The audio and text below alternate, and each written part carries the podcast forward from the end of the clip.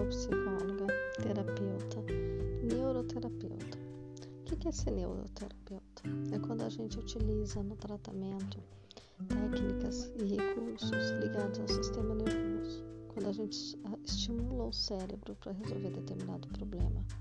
Isso é ser neuroterapeuta.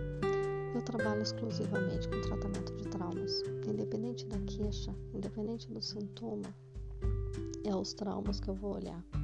Eu investigo todos os eventos traumáticos ligados àquele sintoma e como que a pessoa pode eliminá-los da sua vida, né? eliminar o sintoma que atrapalha no teu dia a dia e que muitas vezes está amarrado com situações que nós vivemos lá no nosso passado, na nossa infância. E vamos né, é, juntando mais traumas ao longo da vida, podemos dizer assim. Traumas fazem parte da vida. Todo mundo já passou por isso em algum momento. Todo mundo tem alguma situação que teve uma dificuldade de lidar, emocionalmente falando. Mas afinal de contas, o que é trauma? É só tragédia? São as catástrofes? São aquelas coisas que nos assustam? Na verdade, trauma é tudo aquilo que gera uma sensação de desamparo, uma sensação de desproteção, uma insegurança, consequentemente, algo que muitas vezes paralisa. E quando paralisa, é quando a gente deve dar mais atenção para esse problema. O nosso sistema nervoso ele tem três categorias: ataque, luta e congelamento. Ataque é quando a gente grita, esperneia, bota para fora de alguma maneira, né? Quando a gente briga, quando a gente tem uma ação, né? Independente de qual seja. A fuga é quando literalmente a gente foge daquela situação. A gente se esquiva, seja fugindo de uma discussão, né? optando em ficar quieto para evitar um atrito, isso também é uma escolha, isso também é uma manifestação. Mas quando a gente fica quieto, porque a gente não consegue se manifestar, não consegue falar, não consegue demonstrar de nenhuma forma, não consegue nem mesmo sair do lugar, é porque a gente congelou e a gente está atento a tudo que está acontecendo. Isso é fisiológico, isso é ação do próprio organismo.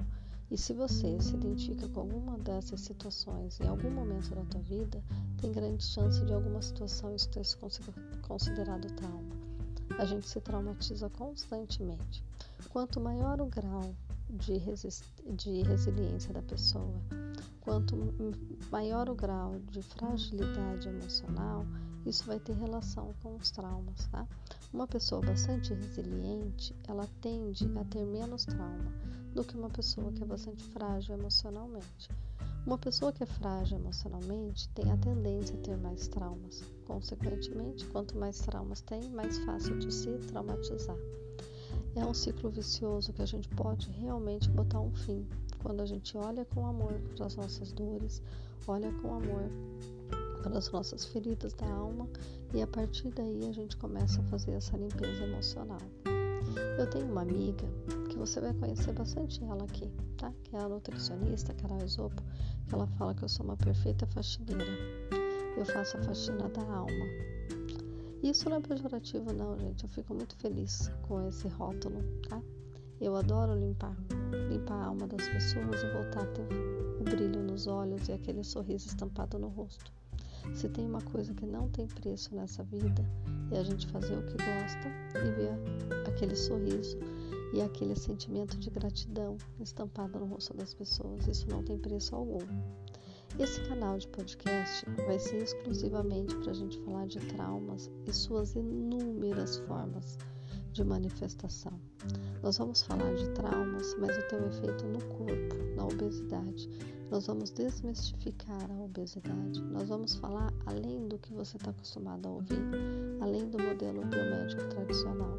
A gente vai falar sobre autoconfiança, sobre autocuidado, sobre autoestima, sobre fome física, sobre fome emocional, sobre emaranhado familiar, que isso impacta no nosso corpo, sobre os emaranhados familiares, que impacta na nossa forma de lidar com os nossos problemas, sobre ancestralidade, religião, tem a ver com descendências, a nossa história familiar, que tudo isso também impacta na nossa forma de se olhar no espelho.